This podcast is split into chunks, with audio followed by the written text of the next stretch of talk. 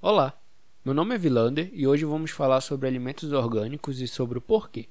De acordo com a oferta e a demanda, eles são mais caros que os alimentos convencionais.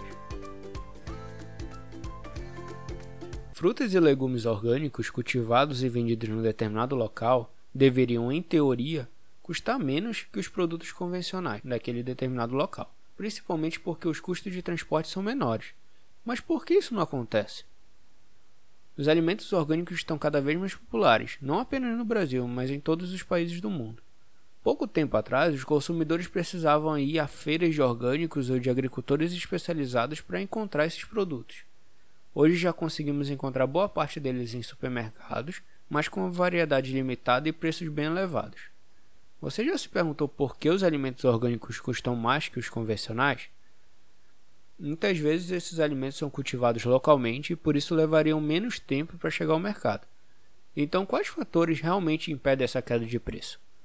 Para explicar isso, utilizaremos o modelo econômico da oferta e da demanda, um dos modelos mais utilizados em toda a economia. Devemos examinar primeiramente como ele determina o preço e a quantidade vendida no mercado. A demanda é baseada em necessidade e desejo dos consumidores. Então, se você não precisa ou não quer algo, não vai comprar.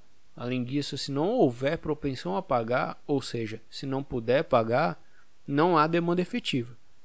Por isso, pessoas de classe B e C não possuem demanda efetiva por bens de luxo, por exemplo.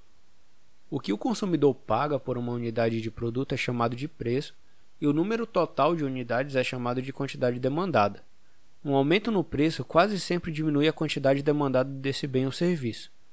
Quando o preço de um quilo de tomate aumenta, por exemplo, as pessoas procuram maneiras de reduzir seu consumo ou optam por bens substitutos. Quando os economistas falam sobre oferta, significa que eles estão falando sobre quantidade de bens ou serviços que um produtor está disposto a fornecer por um determinado preço. Um aumento no preço quase sempre leva a um aumento na quantidade fornecida desse bem, enquanto uma queda no preço diminui essa quantidade. O preço de equilíbrio é o único preço onde os planos dos consumidores e produtores se encontram, ou seja, onde a quantidade demandada pelos consumidores é igual à quantidade ofertada pelos produtores, chegando a um equilíbrio. Se o mercado está em equilíbrio de preço e quantidade, não há motivo para alterar esse ponto no curto prazo, a não ser por um fator externo. Porém, se o mercado não está em equilíbrio, surgem pressões econômicas para mover o mercado em direção a esse ponto. Por isso, o preço alto pode afastar consumidores, encalhar um produto na prateleira e forçar uma promoção para incentivar a venda daquele item, por exemplo. Diante do que falamos até agora, já podemos pensar numa resposta para a pergunta do início do podcast, lembra? A resposta para ela é: os alimentos orgânicos são mais caros porque a oferta é menor do que a demanda por eles.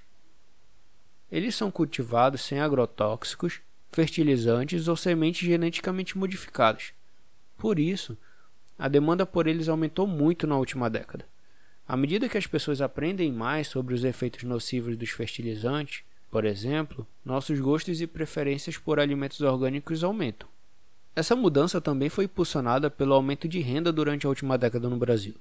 Isso permite que as pessoas comprem produtos mais caros e tornou também os alimentos orgânicos mais populares, ocasionando um aumento da demanda e fazendo com que os produtores fornecessem uma quantidade maior.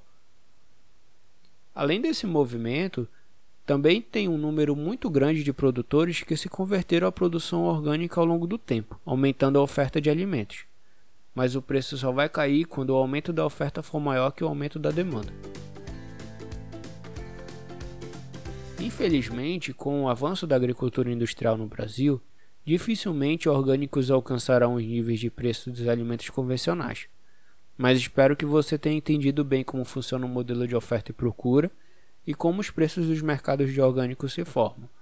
Até a próxima sexta.